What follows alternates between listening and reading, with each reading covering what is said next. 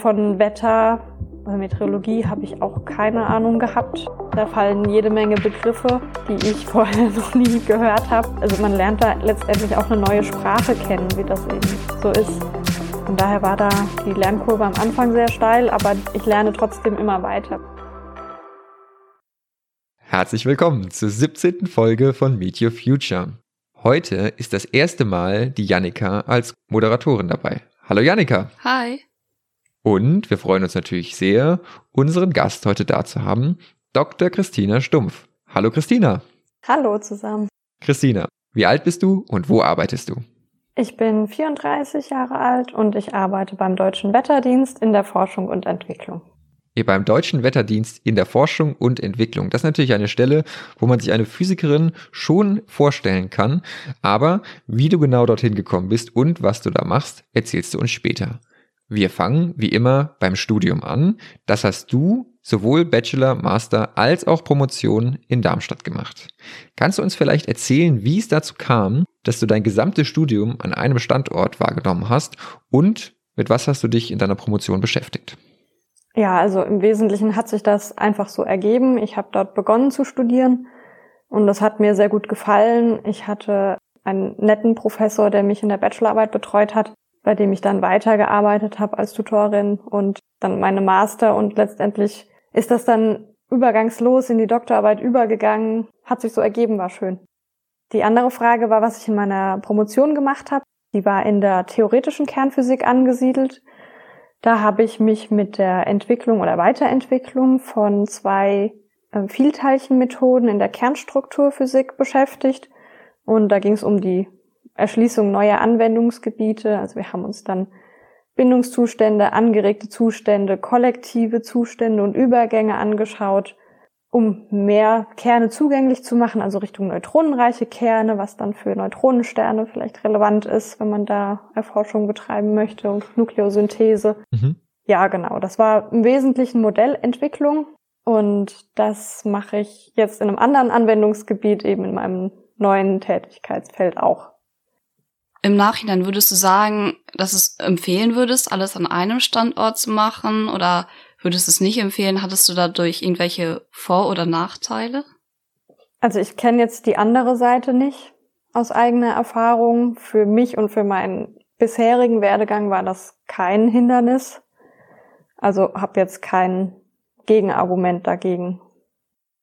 Jetzt ist es aber so, es hat sich bei dir im Studium und der Promotion alles ergeben. Es hat sich aber offensichtlich nicht so ergeben, dass du an der Uni geblieben bist. Warum hast du dann die Uni verlassen und bist sozusagen aus diesem akademischen Umfeld herausgegangen?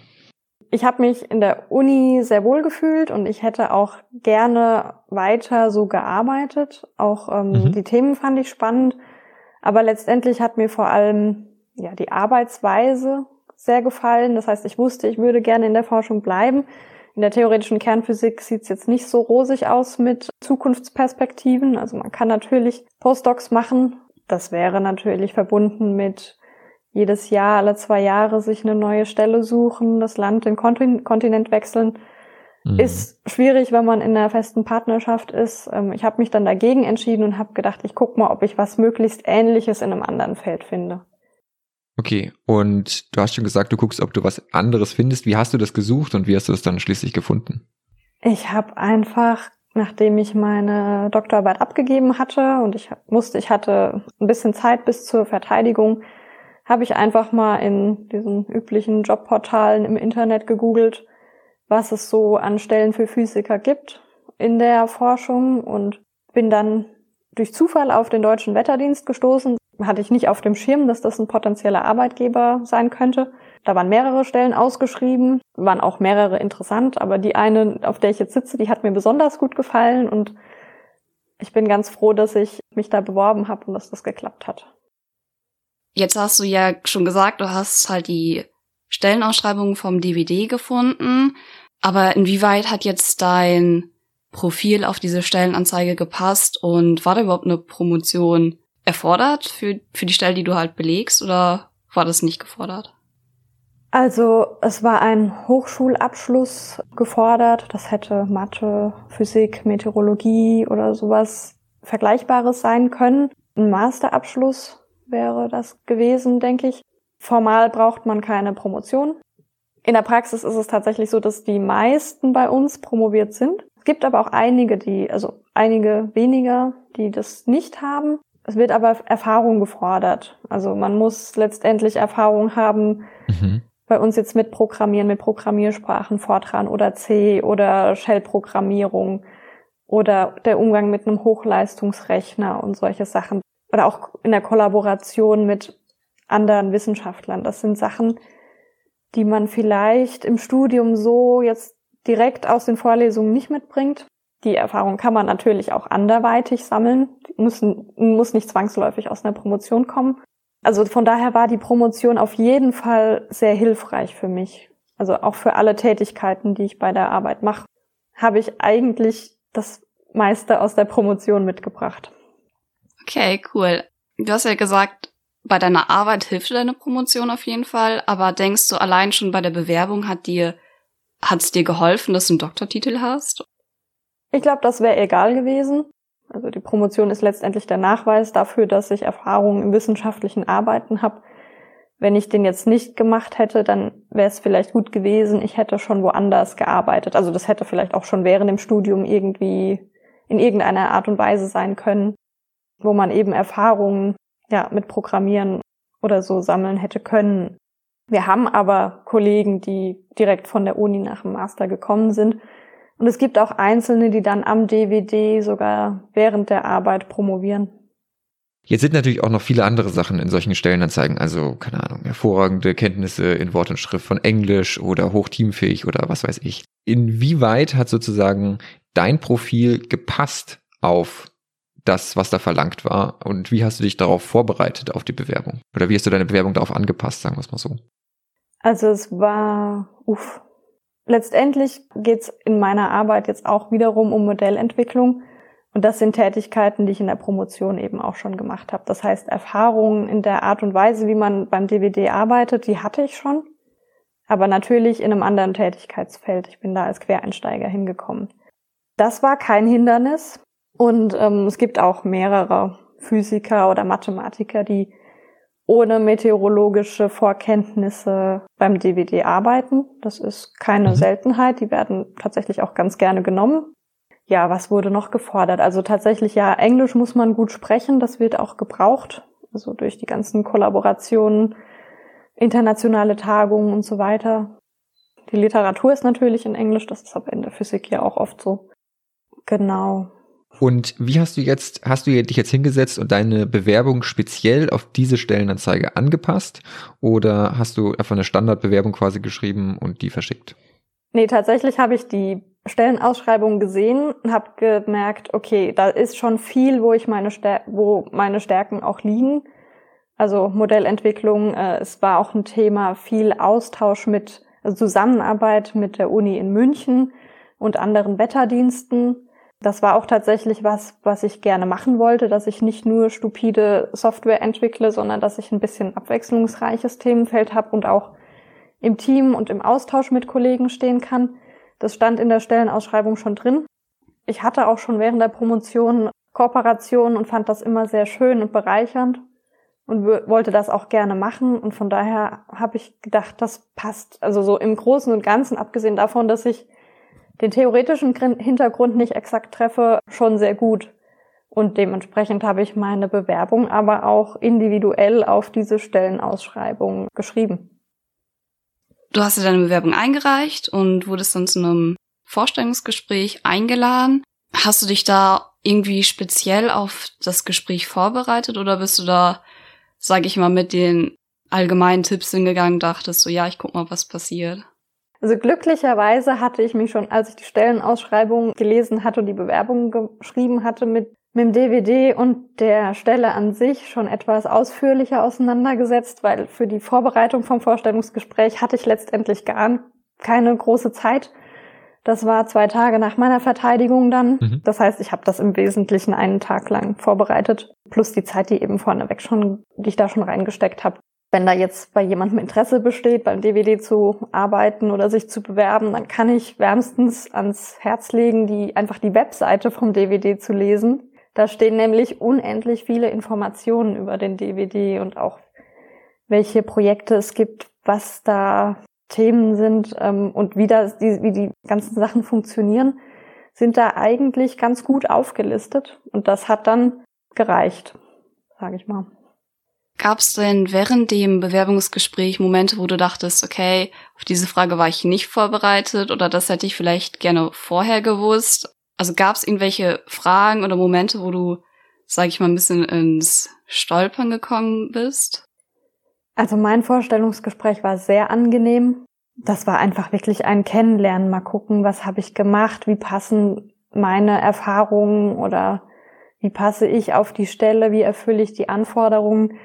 Natürlich kamen dann mal so ein paar, wie heißen diese Fragen vom Personaler, die dann einfach mal so ein bisschen. Standardfragen. Was sind Ihre größten Schwächen? Was sind Ihre größten Genau, Stärken? also da kamen zwei, drei, aber die waren auch nicht, es waren, glaube ich, wenn man sich mal so eine Liste im Internet anguckt, was es da an Fragen gibt, waren das nicht die unangenehmsten, die man da findet. Also es war tatsächlich ganz angenehm.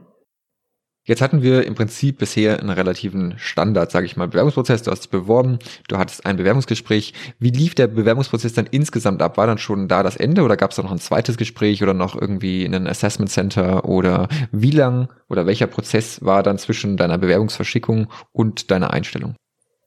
Also es gab keine weiteren Assessments. Ich habe, glaube ich, anderthalb Wochen nach dem Gespräch die Zusage bekommen. Mhm. Ich habe tatsächlich auch relativ weit im Voraus vor dem Vorstellungsgespräch ähm, Bescheid bekommen, dass ich ein Bewerbungsgespräch habe. Ich glaube, das war drei Wochen vorher. Das fand ich auch super. Letztendlich hätte man da genug Zeit gehabt, sich vorzubereiten. Ich habe das eben, weil das so zeitgleich mit meiner Verteidigung war, das nicht ausgenutzt. Und dann hat das, glaube ich, noch, also nach erfolgreicher Bewerbung drei oder vier Monate gedauert, bis ich die Stelle tatsächlich angetreten habe. Da hat das dann natürlich war dann jede Menge Bürokratie zu erledigen. Du hast ja gerade schon erzählt, was während deiner Bewerbung wichtig war für diese Stellenanzeige. Du hast ja gesagt zum Beispiel, dass es essentiell ist, gutes Englisch sprechen zu können, dass man Erfahrung mitbringen sollte, vor allem im Programmierbereich. Gab es da denn noch andere Punkte, die du wichtig für den Erfolg von deiner Bewerbung finden würdest, wie beispielsweise Noten. Ich meine, viele Studenten machen sich Gedanken, beispielsweise vor allem über Bachelornoten. Wenn man im Anschluss einen Master macht, gibt es da noch weitere Punkte, wo du sagen solltest oder sagen würdest, da sollte man auf jeden Fall drauf achten. Ähm, müsste ich mal bei meinem Chef nachfragen. Aber ich hatte bisher nicht den Eindruck, dass Noten allein ausschlaggebend sind, sondern eher die Erfahrung und auch der persönliche Eindruck dann im Vorstellungsgespräch. Aber dafür kann ich jetzt meine Hand nicht ins Feuer legen. Ja, hast du denn noch irgendwelche allgemeinen Tipps für eine Bewerberin oder einen Bewerber, der davor steht, sich irgendwo zu bewerben? Also falls ganz konkret jetzt Interesse bei einer Bewerbung beim DVD besteht, kann ich sagen, immer mal wieder auf der Webseite vom DVD gucken. Ich weiß, dass da in den nächsten Wochen und Monaten immer wieder neue Stellen ausgeschrieben werden sollen. Da kommt eine ganze Menge. Also ich würde, glaube ich, schon gucken, dass man mit seinen Stärken auf die Stelle irgendwie passt. Genau, also dass da irgendwie ein Überlapp ist und dass man eben auch Lust hat darauf, weil man letztendlich da ja dann festsitzt. Erstmal zumindest für eine Weile. Und wenn man ein bisschen Begeisterung hat für die Stelle und Lust auf die Stelle, ich denke, dann kriegt man auch ähm, eine Bewerbung hin, die ein bisschen individualisiert ist. Und mit der hat man sicherlich auch eine größere Chancen auf ein Vorstellungsgespräch, als wenn man nur so eine Standardbewerbung schickt. Dazu habe ich vielleicht noch eine kurze Rückfrage bezüglich Standardbewerbung und individualisierte Bewerbung. Hast du mehr Fokus auf deinen Lebenslauf oder mehr Fokus auf dein Anschreiben gelegt oder war dir beides total wichtig? Mir war beides wichtig. Aber ich würde schätzen, dass die, das Anschreiben individueller ist als der Lebenslauf. Alles klar. Ja gut, wir haben gerade jetzt schon viel über die Bewerbung gesprochen. Aber wie lief dann dein Berufseinstieg ein? Wurdest du einfach ins kalte Wasser geworfen oder gab es halt irgendwie eine Art Einarbeitungszeit oder Mentoring-Programm, wo du von jemandem so gesehen an die Hand genommen wurdest? Ja, also ich wurde eingearbeitet in gewisser Weise, indem ich, ähm, also tatsächlich hat sich sogar mein Chef mal für zwei Tage direkt neben mich gesetzt und hat mir Sachen einfach gezeigt. hat mir vorgearbeitet sozusagen. Ich habe kleine Programmieraufgaben bekommen, um letztendlich die Umgebung ein bisschen kennenzulernen. Ich hatte Zeit zum Lehrbuch lesen oder ich durfte dann auch zwei Wochen lang Kurs am Europäischen Zentrum für Wettervorhersage machen zur Datenassimilation und Satellitendatenassimilation. Das war auch eine ganz tolle Sache. Und letztendlich wurden die Aufgaben dann, die waren alle sinnvoll, die ich gemacht habe. Also ich habe jetzt nicht nur irgendwelche Übungsaufgaben gemacht, sondern die wurden dann Stück für Stück immer größer und ich bin dann so in so einem längeren Prozess in den, ja, in meine richtige Tätigkeit reingerutscht. Und das ging, ja, über Monate vielleicht, aber letztendlich geht das immer noch weiter, weil wir immer neue Aufgaben kriegen, uns immer neu in Sachen auch einarbeiten müssen. Das ist eigentlich nichts, was endet, also womit man irgendwann mal fertig ist. Du hast jetzt schon gesagt, du hast äh, die Umgebung kennenlernen müssen. Darauf zielst du wahrscheinlich auf die Programmierumgebung ab. Und in welcher Sprache wird vor allen Dingen bei euch programmiert? Das ist immer so eine Frage, die interessant ist für viele. Beziehungsweise was für eine Programmierumgebung nutzt ihr? Ja, wir, also wir benutzen vor allem Fortran für den großen Code. Das ist allerdings ein neuerer Fortran-Standard. Ich hatte erst Respekt vor Fortran. Ich hatte in der Uni C genutzt, aber der Übergang war völlig unproblematisch. Und jetzt zum, naja, Daten visualisieren. Also bei uns gibt's auch generell viel, die jetzt noch in Python machen. R ist auch noch so eine Programmiersprache, die auch noch gerne genutzt wird. Für mich ist es vor allem Fortran und Python. Wie steil war dann die Lernkurve in diesen neuen Themen? Ich meine, du hast schon viel mitgebracht, dieses ganze Modellieren, dieses Programmieren, das war dir schon bekannt, aber trotzdem gibt es ja viele Sachen und einen großen Unterschied, wenn man aus einem universitären Umfeld rein in ein ja, Unternehmen, in deinem Fall ist es jetzt der Deutsche Wetterdienst geht. Wie steil war da die Lernkurve in den neuen Themen? Ja, also schon sehr steil, würde ich sagen. Also ich entwickle an einem Strahlungstransfercode mit. Das heißt, Strahlungstransfer haben wir in der Uni auch mal gemacht, aber nicht in dem Ausmaß, in dem ich das jetzt brauche. Das heißt, ich habe dann eben theoretischen Hintergrund ein bisschen nachgearbeitet. Äh, von Wetter, Meteorologie habe ich auch keine Ahnung gehabt. Da fallen jede Menge Begriffe, die ich vorher noch nie gehört habe. Also man lernt da letztendlich auch eine neue Sprache kennen, wie das eben so ist. Von daher war da die Lernkurve am Anfang sehr steil, aber ich lerne trotzdem immer weiter, weil wir immer wieder neue Aufgaben kriegen, neue Projekte. Für mich wird ähm, in der nächsten Zeit dann zum Beispiel auch werden neuronale Netze und Machine Learning wird, wird so ein Thema sein. Damit habe ich mich bisher noch nicht beschäftigt. Mhm. Genau, aber auch dafür darf ich jetzt nochmal einen Kurs explizit besuchen. Beständiges Weiterentwickeln und Lernen ist eben ein großes Thema bei uns auch. Cool, bei dir wird es also auf jeden Fall nie langweilig. Hast du abschließend irgendwelche Tipps für den Berufseinstieg? Also wir haben natürlich ein sehr, sehr großes Themenfeld oder es sind einfach wahnsinnig viele Themen und viele Leute arbeiten daran und es ist, glaube ich, unmöglich. Also Überblick zu bewahren ist schon schwierig, aber sich in alles einzuarbeiten oder alles zu können und zu verstehen ist fast unmöglich. Deswegen ja. ist es sicherlich sinnvoll, wenn man ein bisschen kommunikativ ist und im Zweifelsfall sich den Kollegen sucht und der sich mit einem gewissen Thema auskennt, wo man gerade Hilfe braucht und danach fragt und sich auch helfen lässt. Also wenn man jetzt nur allein in seinem Zimmerchen sitzt und versucht, alle Probleme alleine zu lösen, kommt man, glaube ich, nicht schnell genug ans Ziel. Das heißt, keine Scheu, den anderen auf die Nerven zu gehen. Genau. Sehr gut. Was sind jetzt konkret deine Aufgaben und was sind deine Problemstellungen, die du bearbeitest? Und du hast schon gesagt, du hast viele Sachen neu gelernt, Meteorologie zum Beispiel, und du hast viel mitgebracht aus deinem Studium, aber welches physikalische Wissen auch aus deinem Studium kommt jetzt noch zum Einsatz in deinem Beruf?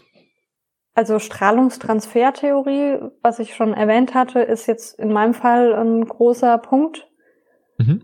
Das haben wir in den Vorlesungen auch gemacht. Ich weiß gar nicht mehr, ob in den Grundvorlesungen, also in den Grundvorlesungen sicherlich auch, das habe ich nur mittlerweile vergessen. Ich habe äh, in den letzten Jahren dann auch ein bisschen Astrophysik gemacht. Da haben wir auf jeden Fall Strahlungstransfertheorie gemacht. Das habe ich dann nochmal durch ein Lehrbuch lesen, nochmal ein bisschen vertieft äh, beim DWD. Das war auch nötig.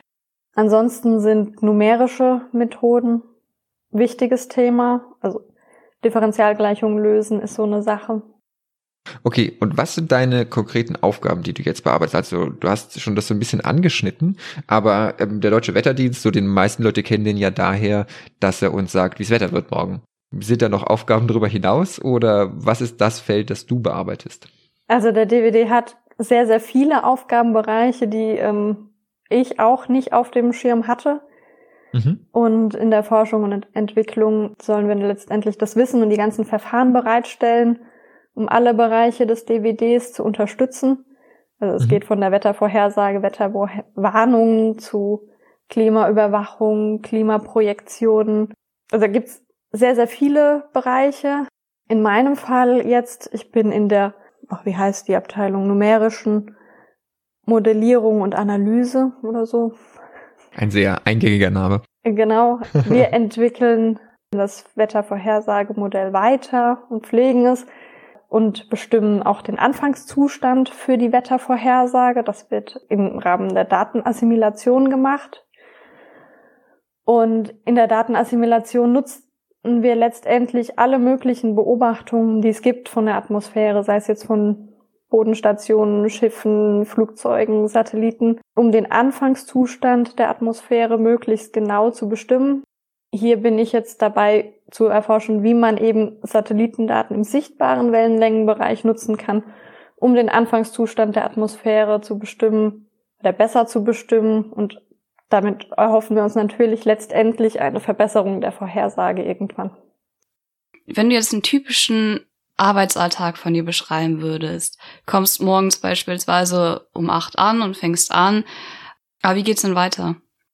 Also ich sitze tatsächlich meistens am Computer, muss mir Lösungen für Probleme überlegen, das umsetzen durch Programmieren, Simulationsprogramme schreiben, die Ergebnisse auswerten, evaluieren. Ich treffe viel Rücksprache mit Kollegen, ganz regelmäßig. Und dann haben wir eben auch den Austausch mit unseren Kollaborationspartnern. Verstehe. Wenn ich mir das so anhöre, ich meine natürlich der Austausch mit den Kolleginnen und Kolleginnen, das ist natürlich etwas, was man im Studium weniger macht, aber dieses Hinkommen und Arbeitsblätter lösen, das hat ja schon so eine gewisse Ähnlichkeit. ja, vielleicht. Also ja, die Probleme sind viel größer. Die sind auch äh, okay. die Projekte, die laufen natürlich über längere Zeiten. Das heißt, es ist meistens kein Problemchen, was sich innerhalb von ein paar Stunden lösen lässt, sondern man muss dann eben in der Entwicklung oder ja, seinen Code schreiben. Das ja, das sind dann schon manchmal auch Sachen. Da sitzt man mal ein paar Wochen dran. Und das muss man mhm. irgendwie mhm. organisiert bekommen, diese größeren Probleme zu lösen. Das ist vielleicht jetzt ein kleiner Unterschied, aber. Ja, da habe ich tatsächlich eine kleine Zwischenfrage, nämlich du hast schon gesagt, ihr müsst es organisiert bekommen. Hast du dann eine spezielle Arbeitsweise, beziehungsweise ist so im DVD, wird da ein Workshop gemacht zu, so müsst ihr Probleme angehen, damit das auch im Team funktioniert? Nee, also wir haben einfach regelmäßige Meetings in kleineren Teams, die an ähnlichen Projekten arbeiten und da findet Austausch statt und man holt sich nochmal Input, wenn man nicht weiterkommt. Ansonsten arbeitet man auch wirklich viel eigenständig an seinen Projekten und muss sich selber organisieren. Wenn du jetzt an deine Arbeit denkst, gibt es dann irgendwas, was du besonders ungern oder natürlich auch besonders gern machst? Oder gibt es irgendwas, was du aus deinem Studium und deiner Promotion vermisst? Also besonders ungerne mache ich irgendwelche bürokratischen Arbeiten, irgendwie Dienstreiseanträge stellen oder Dienstreiseabrechnung jetzt gerade. Ansonsten gerne mache ich tatsächlich eigentlich alles an meiner Arbeit, weil das schön abwechslungsreich ist und ich das mag. Und aus dem Studium vermissen tue ich eigentlich auch nichts, weil das sehr ähnlich ist. Die Kollegen sind auch nett, das war im Studium auch so. Ja, ich greife jetzt nochmal eine Aussage von dir, die du ganz am Anfang gemacht hast, auf. Und zwar hast du gesagt, dass du gerne in der Forschung bleiben wolltest, aber halt nicht in dieser typisch universitären Forschung. Und wenn du jetzt deinen aktuellen Job mit der wissenschaftlichen Karriere an der Uni vergleichen würdest, worin unterscheiden sich die beiden?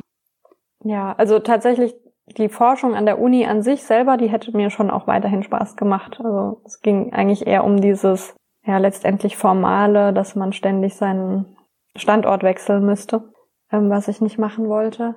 Letztendlich ist es tatsächlich so, dass die Arbeit für mich sehr ähnlich ist zu dem, was ich auch in der Promotion schon gemacht habe, was ich aus der Uni kenne. Unterschiede sind vielleicht, dass wir jetzt ja zu einem konkreten Ziel beim DVD hinarbeiten. Also dass letztendlich die Forschung, die wir betreiben, auch in die Anwendung geführt wird. Wir arbeiten auch an einem großen Programmiercode. Das sind keine kleinen Versuchscodes, womit man eben mal schnell was ausprobiert und eine Veröffentlichung zuschreibt, sondern das, was wir programmieren, sollte möglichst optimal sein. Das muss sauber aussehen, dass andere Kollegen damit auch arbeiten können, muss gewissen Standards entsprechen. Das muss schnell und speichereffizient sein. Also es kann nicht nur sein, dass das Programm irgendwie funktioniert, sondern das muss auch ordentlich und optimiert sein. Genau.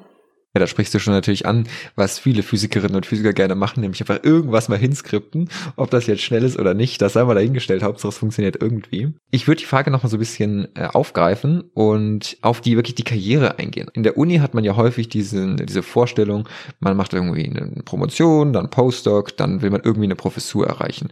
Ich nehme an, beim DVD gibt es jetzt keine ProfessorInnen. Das heißt, das kann kein Ziel sein. Wie sieht sozusagen deine Karriere oder dein Karriereziel aus? Willst du dann irgendwann, ich weiß nicht, was es dann gibt, Chefin des DVD werden? Präsidentin des DVD. Ähm, ja, vielleicht erstmal nicht. Im Moment habe ich eine befristete Stelle, das sind solche Projektstellen. Das ist auch der typische Weg, wie man beim DVD einsteigen kann. Das sind Drittmittelstellen typischerweise, die auf drei, vier, in meinem Fall jetzt fünf Jahre ausgelegt sind. Man kann jetzt natürlich dann von einer, von einem Projekt, von einer Projektstelle eventuell auf die nächste rutschen. Mit ein bisschen Glück ergibt sich dann mal eine Dauerstelle und das ist dann direkt eine Verbeamtung auch letztendlich.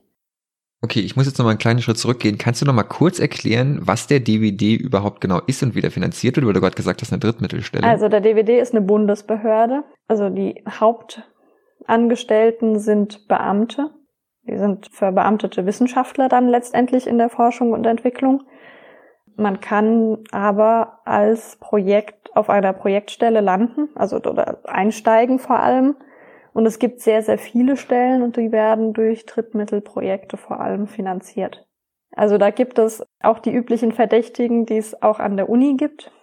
Aber der DVD hat auch haushaltsinterne Projekte, finanzierte DVD auch letztendlich. Naja, verstehe. Und es ist aber schon abzusehen, dass du eine Permanentstelle irgendwann bekommst. Also ich glaube, eine Garantie dafür gibt's jetzt nicht. Die Hoffnung besteht. Du hast vorhin schon mal das Thema Verantwortung ein bisschen anklingen lassen. Und zwar hast du gesagt, dass man nicht wie in der Promotion einfach so einen kleinen Testcode schreibt, sondern man schreibt größere Codes und die sollten halt so strukturiert sein, dass Kollegen die auch problemlos verstehen können und die halt auch definitiv funktionieren. Wie viel Verantwortung trägst du denn jetzt? Trägst du so viel Verantwortung, dass du dir Gedanken machen musst, oh, nicht, dass ich jetzt was kaputt mache, beispielsweise, oder hast du auch noch Personalverantwortung? Also vielleicht nochmal ganz kurz, wir schreiben schon auch kleine Testprogramme mal so als ersten Versuch, aber wir führen das dann eben fort bis in den großen Code. Verantwortung, ja, also es unterliegt alles einem Versionskontrollsystem. Das heißt, wirklich alles kaputt machen wird man so schnell nicht. Und es gibt dann auch nochmal jemanden, der den Code überprüft. Das wird alles ordentlich getestet. Das durchläuft mehrere Instanzen. Also ich glaube, da die Angst ist in dem Sinne unbegründet. Also man kann natürlich mal was kaputt machen, aber man zerschießt deswegen nicht die Wettervorhersage. Was war denn die nächste Frage? Sorry. Genau, ob du noch Personalverantwortung trägst. Ah, nee. Also ich habe jetzt keine mir untergestellten Kollegen. Man arbeitet mit, natürlich mit Kollegen zusammen. Wir hatten jetzt mal einen Gastwissenschaftler da, mit dem ich, den ich ein bisschen ja, begleitet habe, mit dem ich zusammengearbeitet habe. Oder auch mal, wenn neue Kollegen kommen, dann ist man in der Einarbeitung vielleicht mitbeteiligt und leitet das an. Das ist, bezieht sich aber eher auf das Fachliche als auf wirkliche personelle Verantwortung. In meinem Fall. Andere Leute in anderen Positionen am DVD haben das natürlich.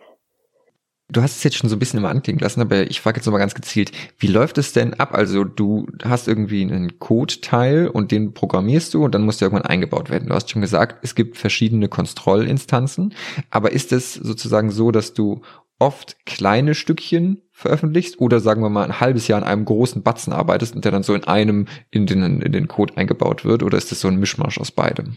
Ja, also da bin ich jetzt tatsächlich, glaube ich, für den DVD wieder in einer Sonderposition, weil ich nicht an dem direkten Wettervorhersage-Code oder Datenassimilationscode direkt mitentwickle bisher, sondern in einem Projekt bin, wo wir einen Strahlungstransfercode entwickeln. Der wird von EUMETSAT, dem Europäischen Meteorologischen Satellitenzentrum, finanziert. Und der wird, dieser Strahlungstransfercode wird von vielen nationalen Wetterdiensten weltweit genutzt, auch vom DVD. Und ich entwickle eigentlich an dem Bereich mit. Und da ist es jetzt so, dass ich tatsächlich eine größere Entwicklung mache und wir im Prinzip jedes Jahr, anderthalb Jahre eine neue Release haben.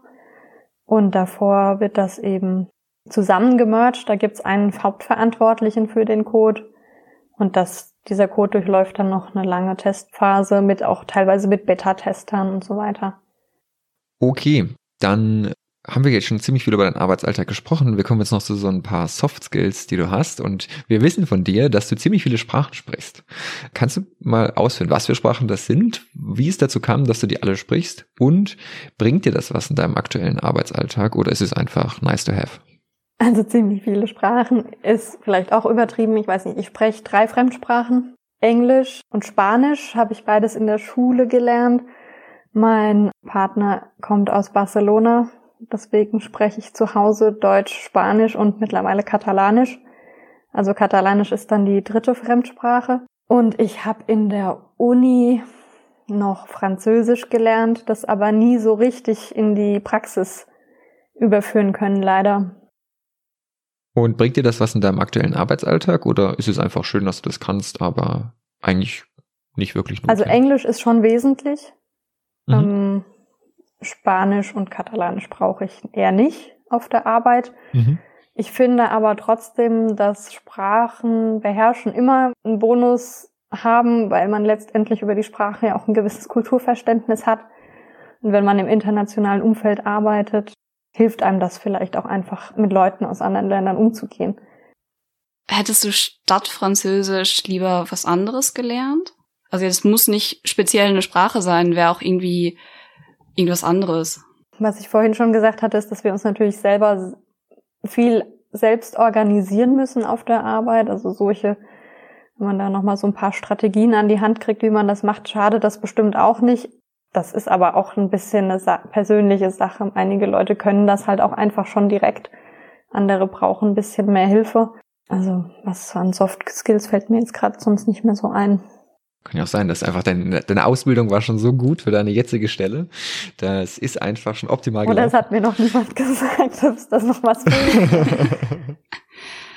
ich hätte tatsächlich noch eine kurze Zwischenfrage. Und zwar habe ich das öfter mal gehört, wenn Physiker später in einem Unternehmen arbeiten und man sie fragt, was ihnen vielleicht an Fähigkeiten noch was gebracht hat oder an Modulen, die sie belegt hätten wird oft gesagt, dass sie neben, ich sag mal, diesen typischen Antworten wie ja, ich hätte gerne noch ein bisschen mehr Programmieren gelernt oder ich hätte gerne noch eine Sprache gelernt, dass manchmal auch gesagt wird, sie hätten gerne noch ein irgendein Wirtschaftsmodul belegt. Würdest du auch sagen, dass es irgendwie sinnvoll oder hilfreich gewesen wäre? Also für meine aktuellen Tätigkeiten brauche ich das nicht. Ich hätte im Nachhinein gerne mal noch ein bisschen Meteorologie nebenbei her studiert, aber das versuche ich jetzt eben nebenbei Stück für Stück da meine Defizite aufzufüllen. Dann kommen wir noch zu so einen, unseren beiden, sage ich mal, Lieblingsfragen, die wir immer stellen. Die erste stelle ich. Wie familienfreundlich ist denn dein Arbeitsalltag und der DVD als Arbeitgeber? Also was ich bei Kollegen mit Kindern mitbekommen habe oder auch was man so vom DVD hört, ist der DVD schon recht familienfreundlich. Man hat sehr viel Flexibilität, was das Beantragen von Telearbeitsplätzen angeht. Wir dürfen sehr viel von zu Hause arbeiten, jetzt durch die Pandemie verstärkt. Wir werden auch in Zukunft viel von zu Hause arbeiten dürfen oder von unterwegs. Und auch die mhm. Arbeitszeiten sind sehr flexibel. Also das ist natürlich alles in Absprache und man muss seine Arbeiten erledigen. Aber man kann zeitlich seine Arbeit schon sehr flexibel einteilen, würde ich behaupten. Und kurzfristig Urlaub beantragen oder so. Geht auch alles. Ein nächster Punkt oder vielleicht für einige recht wichtiger Punkt ist, wie viel man verdient. Und genau, wie viel verdienst du mit deinem Job? Also ich habe ja schon gesagt, dass es beim DWD da so zwei Arten von Angestellten gibt. Also es gibt die Tarifbeschäftigten, zu denen gehöre ich, und es gibt die Beamten. Wenn man jetzt auf so einer Projektstelle anfängt, dann sind das meistens, also es wird nach Tarifvertrag öffentlicher Dienst bunt bezahlt, sind das meistens E13 oder E14er Stellen. Ich habe eine E14-Stelle. Und das Einstiegsgehalt hatte ich mal nachgeguckt in der Tabelle. Das liegt so bei einer E13-Stelle so monatlich bei 2500 netto und E14 2700 netto. Und die ähm, Stufen, also die Erfahrungen, die man mitbringt, die wird, werden in der Regel anerkannt. Das heißt, man kriegt dann ein bisschen mehr. Wenn man eine Promotion zum Beispiel mitbringt, kriegt man, steigt man schon ein bisschen höher ein, oder wie sehe ich das? Wenn man vorher eine E13-Stelle hatte, die nach E13 irgendwas bezahlt worden ist und man hatte dann da E13 3, dann wird, werden einfach alle Jahre oder so, die werden dann normalerweise schon anerkannt. In der Regel. Ich weiß nicht, ob das äh, auch mal nicht klappt. Ja, ich verstehe. Aber dann haben wir jetzt sehr viel von dir gelernt. Ich würde sagen, wir stellen noch zwei Fragen zum Abschluss, nämlich welchen allgemeinen Tipp, wenn du einen hast, würdest du Physikstudierenden oder Promovierenden oder auch Physikinteressierten geben? Hm. Durchhalten. also ich glaube, der Anfang ist hart im Physikstudium, aber wenn man mhm. das mal den Anfang, die ersten drei, vier Semester geschafft hat, dann, dann wird's schön das macht Mut für die Leute, die gerade in dieser Phase sind. Haltet durch. Ja. Wenn du dich heute nochmal entscheiden müsstest, würdest du wieder Physik studieren, vielleicht mit einem Hauch Meteorologie? Ja, würde ich machen. Wunderbar. Und damit danken wir dir für dieses sehr spannende und unterhaltsame Interview. Wir haben viel gelernt über den deutschen Wetterdienst, über die Möglichkeiten, da zu arbeiten. Und wir wünschen dir natürlich auch weiterhin alles Gute und dass dir deine Arbeit auch weiterhin viel Spaß macht. Vielen Dank. Das war die 17. Folge unseres Podcasts Media Future. Wenn ihr noch Fragen oder Anregungen habt, dann gerne per Mail an podcast.jpg.de. Mein Name ist Konstantin. Mein Name ist Janika. Und wir beide freuen uns, euch auch in der nächsten Folge wieder begrüßen zu dürfen.